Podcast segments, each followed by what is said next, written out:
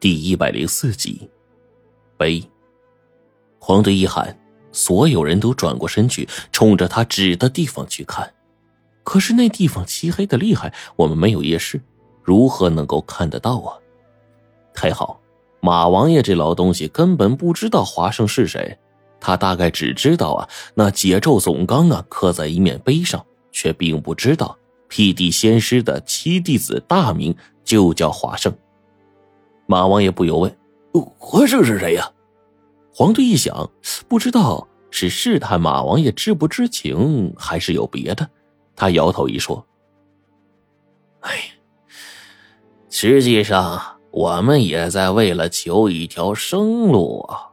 我们那找高人算了一卦，他告诉我们呢，在二王村附近，哎，能遇见高人。我们只要找到华胜，就能活命。”我点了点头，哦，华胜是个古人，反正算卦的就说找到华胜，我们就有活命的机会。白程程一见我们打哈哈，也跟着掩盖。马王爷倒是一个实心人，他一听就说：“哎呀，那说不定啊，这华老先生跟传我们祖先咒歌的那位还有交集呢。哎呀，如果这样的话呀，真找到我得好好拜一拜呀。”我点了点头，问黄队：“哎，老狗。”你怎么确定那边的人是华盛啊？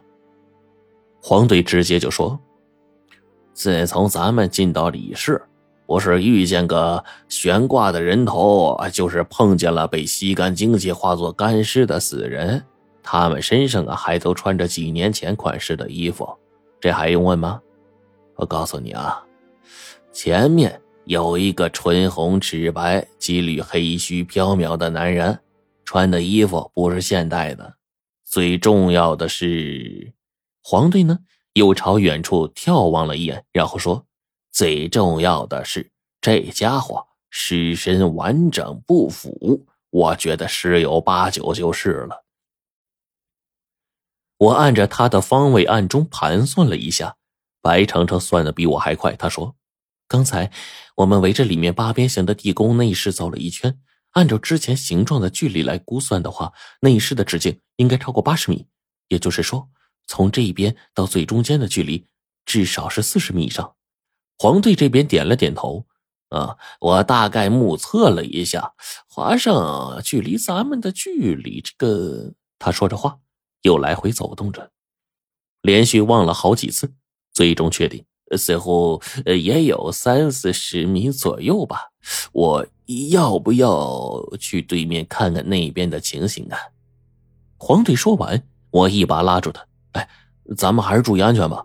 这些悬挂的人头啊，我看出来了，只要接近他们一定距离，他们就会转醒。所以啊，咱们现在该怎么过去啊，才是正理儿。”黄队一看悬挂的人头，下面还有一米多高的缝隙。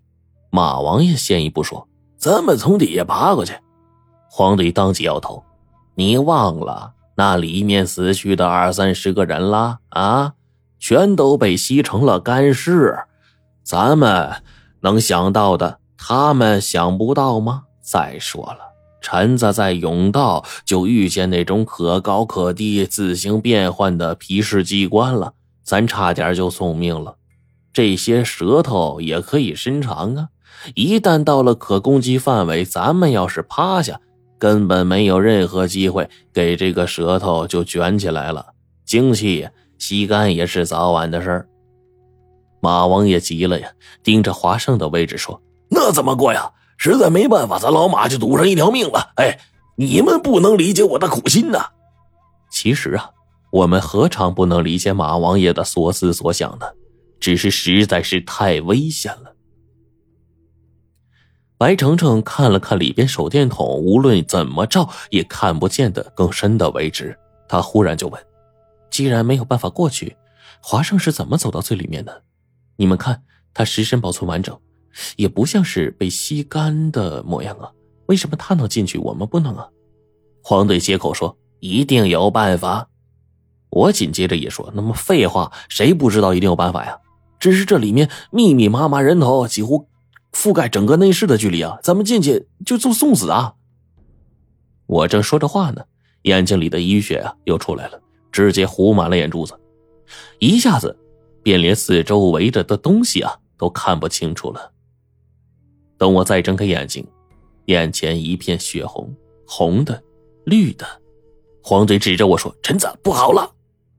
怎么了？我吓得赶紧去看。白程程指着我的脸说：“你你你的你的脸。”马王爷也急了：“你那脸上黑一块白一块的，白的地方极白，黑的地方极黑，就跟画了个脸谱的鬼似的。”我被他们一说，伸手再去碰脸，感觉脸上的肌肉啊好像僵了一样。这一刻也用不着我再去瞎等了，华生就在前面，没错，那一片求生的希望也就在前面。纵然危险，也必须想办法过去，不然我就嗝了。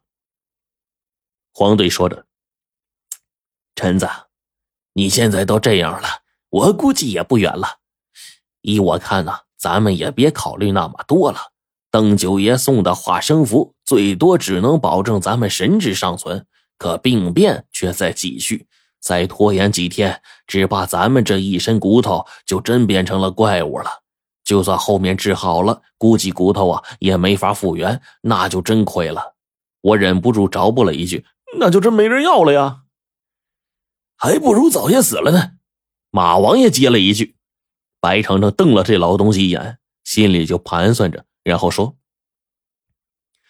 既然华胜能过去，咱们也能过去。可有什么办法？嗯，哎呀。”我看着那些悬挂人头的丝一般的线，如果把这些线给剪断的话，那些人头落地，黄队爬上穹顶想办法靠近的话，黄队似乎也想到了这一点。他说干就干，一边用牙咬墙找下脚的地方，一边呢借助肋骨上畸形的骨头往上爬。马王爷捂着嘴看着我们如今的模样，大吃一惊啊！一个心口长鳞片，一个腰间长小爪子。我操！他忽然把目光看向了白程程，白程程带着杀人的眼光看着他。然后呢？马王爷摇头：“ 咱老马阅人无数，还真走了眼了。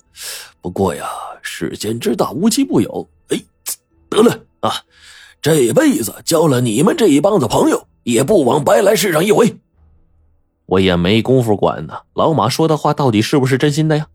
眼睛始终盯着黄队的位置不放。这家伙快速啃着下脚的地方，不断的借力向上爬。好家伙，不一会儿我们就看不到了。忽然，头顶上方传来黄队的声音：“陈子，小心点要出了事儿，赶紧想办法补救。”我点了点头。就听咔嚓一声，黄队似乎咬在了上面悬挂死人脑袋的细线上。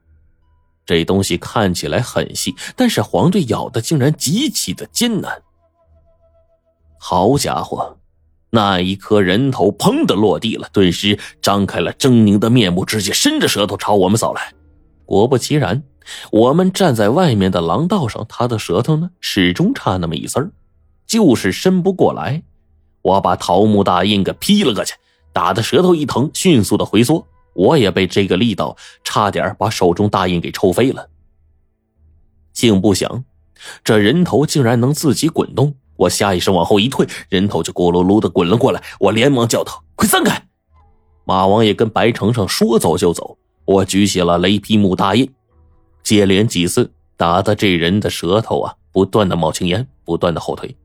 可是这舌头的力度大到惊人，又跟一块狗皮膏药似的，死粘着就是不放。我不小心被抽了一记，胳膊上火辣辣的疼啊！好家伙，就跟是蘸了盐水的皮鞭抽上来似的，疼的我是龇牙咧嘴，皮都开始被抽破了，血水横流。我赶紧拿着大印去挡，可这几下抽过来，力道明显大了许多，瞬间大印咔嚓一声，竟然裂了一条极大的裂缝。只怕再被狠抽两记的话，这大印就要玩完了。便这会儿功夫，雷劈木大印我是不敢用了。那舌头猛的一下抽过来，力道之大呀，我都听见了水音了。啪的一声，清脆的无以复加。但这一下，我根本感觉不到疼。我才记起来呀，自己可是中了诅咒的人，有些地方已经没有了感官了。我下意识的看了看裆部。吓得面无表情啊！他娘的，一走神的功夫被这舌头给卷了。那东西一卷上来，仿佛要吸干我身上的力气似的，上来就猛吸。我也急了，张开嘴一口咬下去了。现在我嘴里长了百齿獠牙，按理说咬这玩意儿应该不在话下吧？哎，可竟然让我用力的咬的牙都快崩了，这舌头才从中断开。霎时间，一股阴冷的阴气冲进我嘴里，但是嘴里几乎没有任何感觉。我一口吐出了舌头被咬断淌出的粘液，这玩意儿虽然恶心，但是我现在嗅觉的感官都失灵了，对我也没多大损害。唯一的一点就是恶心的想吐。我干脆呀把黄队叫下来，有办法了，快下来，咱俩配合。黄队一听我这话，赶紧下来。我往前找了一个合适的角度一引，那个人头忽然清醒了，一舌头卷过来，一旁的黄队也冲上去，抱着舌头一顿猛咬。把那玩意儿给咬断了，地上到处都是恶心的粘液。我们咬那些恶心的玩意儿啊，偏挑舌根咬。这一咬，哎，那些死人头上的舌头啊，就再也伸不长了，对我们也就没危险了。就好比是僵尸没獠牙，机枪炸了膛，飞机烧翅膀。白程程已经不再觉着恶心了，他看着我们两个惊险的搏斗，一边提心吊胆的想办法提醒马王爷。跟上去，有忙帮忙，帮我们引那些舌头。这老东西啊，仅被那舌头轻轻抽了一下，便直接吐了口血，整个人翻倒在了地上。也就是我们两个中了诅咒的人，长了一口无坚不摧的獠牙，才因祸得福。不然的话，还真不知道啊，该怎么从这里闯出去呢？不知道过了多久，我跟黄队期间歇了好几次了，却越来越觉得这事儿忒他妈过瘾了。此后，牙齿也变得更加锋利了，人也更有力气了。眼看着就要到跟前了，我更是看见了华盛的身影。这，白程程惊奇地说：“从他这一身丝质的衣物还有褪色程度来看，这人真的有可能是明代人啊！”黄队这夜视眼一看，忽然又说：“我这我我真看到了一面石碑呀！什么？”我跟马王爷忍不住的就变了声了，都。